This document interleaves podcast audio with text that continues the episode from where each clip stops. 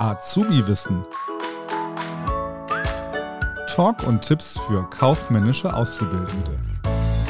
Mit Jasmin B. und Herrn Gerold. Hallo und herzlich willkommen bei Azubi Wissen. Mein Name ist Jasmin Böhnke, auch bekannt als Jasmin B. Kauffrau Lernen. Und heute spreche ich mit euch über eine Zeitmanagement-Methode, nämlich die SMART-Methode. Gerade in der mündlichen Prüfung und vor allen Dingen in der mündlichen Prüfung sind die Zeitmanagement-Methoden total wichtig. Im Thema Assistenz und Sekretariat kommen die eigentlich in jeder Prüfung drin vor. Ich hatte zum Beispiel das Thema Report. Ich habe nicht meine Zeitmanagement-Methode überhaupt erwähnt in meinem Report und trotz alledem wurde ich nachher gefragt, nach welcher Zeitmanagement-Methode haben Sie denn gearbeitet und kennen Sie vielleicht noch eine andere? Also musste ich dann hier eine Zeitmanagement-Methode erklären, nämlich die SMART-Methode. In der Prüfung war ich dann so ein bisschen überrascht. Oh, jetzt kriege ich hier eine Frage gestellt, die eigentlich überhaupt nichts mit meinem Report zu tun hat. Also Obacht, achtet hier auch ein bisschen darauf. Bereitet euch unbedingt auf die Zeitmanagement-Methoden drauf vor. Aber es ist gar nicht so schwer. Gerade die SMART-Methode. Die SMART-Methode sind die Abkürzungen S Jetzt kommt äh, mein Zungenbrecher. Spezifisch. Okay, hat ganz gut geklappt. M für messbar. A für attraktiv. R für realistisch und T für terminiert. Wir spiegeln das Ganze jetzt mal ähm, auf, eine, ja, auf eine Alltagssituation. Wir sind am Anfang des Jahres. Was nehmen wir uns meistens zum, zum Beginn eines neuen Jahres vor? Wir wollen alle abnehmen. Oder zumindest der größte Teil möchte irgendwie abnehmen, fitter werden, wie auch immer. Und hier können wir das nämlich eigentlich anhand dieser Smart-Methode ganz gut erklären. Hier ist es nämlich wichtig, Zeit und Ziel so genau wie möglich festzulegen. Nur zu formulieren, ich werde abnehmen, ist einfach viel zu vage. Also hier, das reicht nicht aus. So wird man nicht an sein Ziel kommen. Man soll ja auch nachher nochmal kontrollieren, ob man sein Ziel tatsächlich erreicht hat. Und deswegen ist es wichtig, auch ein Ziel überhaupt festzulegen.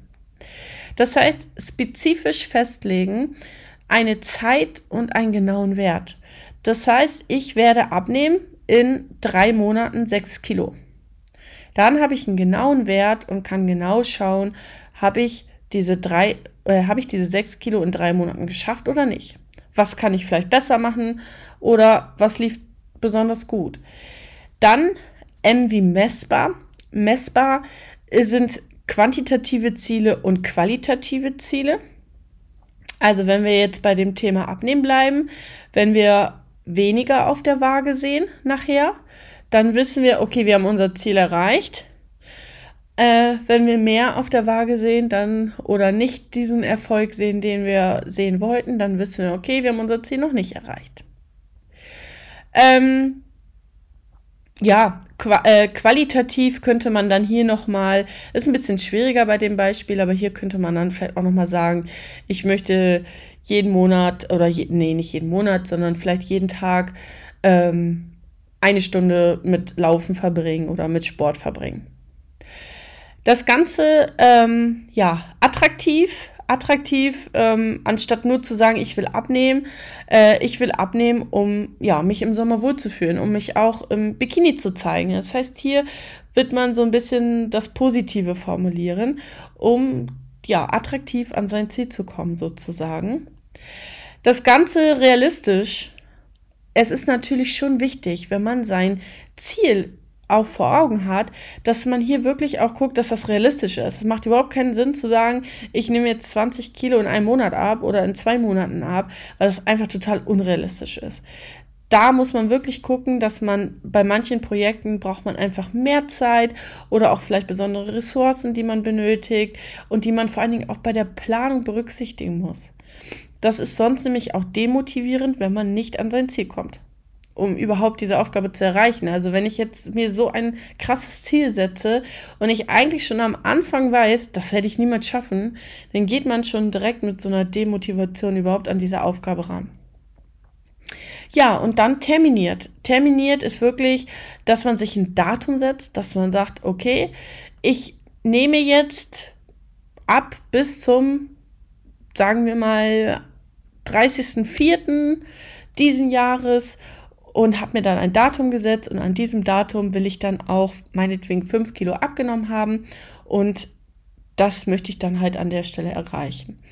Das ist jetzt so ein, ja, alltägliches Beispiel gewesen. Das war es jetzt auch eigentlich schon zur Smart-Methode, ähm, dass man aber wirklich auf alle Bereiche irgendwie umspiegeln kann, auf alle Projekte, die man auch im, im beruflichen ähm, hat, ähm, umspiegeln kann. Also ganz wichtig zusammengefasst, die Abkürzungen kennen und vielleicht noch mal ein Beispiel nennen, was das Ganze oder ja, welcher Bereich wohin gehören könnte. Überlegt euch vielleicht auch schon vorweg ein Beispiel, damit ihr da direkt auch darauf antworten könnt.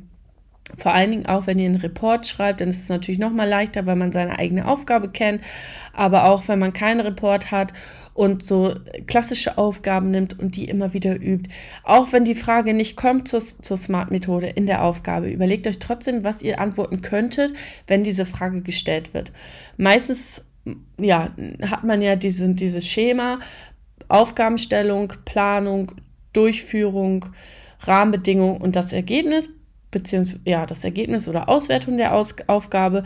Trotz alledem können zu diesen fünf Punkten einfach auch noch ähm, Fragen gestellt werden, wie zum Beispiel Zeitmanagement-Methode. Und dann könnt ihr das jetzt wunderbar beantworten. Das war es auch schon mit diesem Thema und ich freue mich aufs nächste Mal. Bis dann! Das war Azubi Wissen, ein Podcast der Marke Kiel.